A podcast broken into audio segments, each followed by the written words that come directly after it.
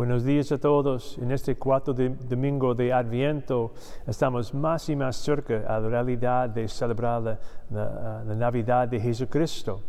Y hoy eh, tenemos una experiencia muy buena y quizás ustedes han tenido esa experiencia también.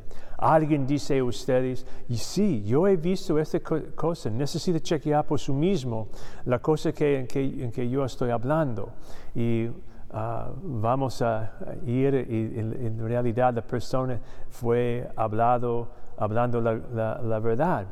Y yo pienso es lo mismo con María y Elizabeth hoy, ah, porque hoy ella, María, está yendo a visitar a su, ah, a su familia, Elizabeth, entonces para ah, darse cuenta que Dios estaba hablando la verdad a ella sobre su rol en este drama de ah, salvación del mundo.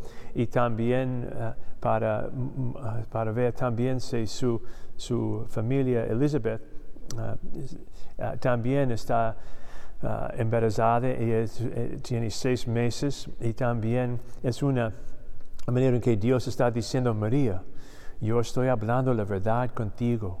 Y también aquí es la evidencia, porque como yo, yo dije entre mi ángel Gabriel, yo estoy hablando la verdad.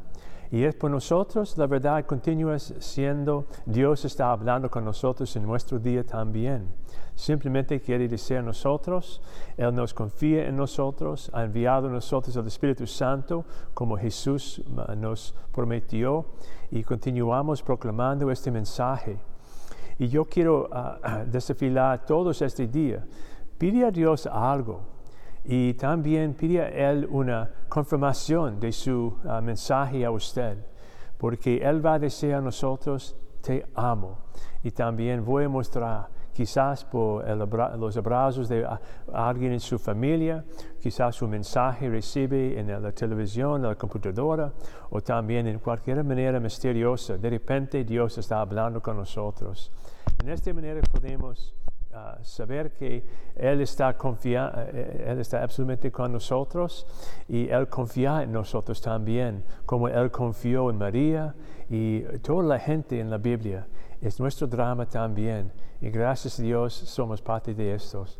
Y que todos tienen una feliz Navidad y que Dios les bendiga a todos.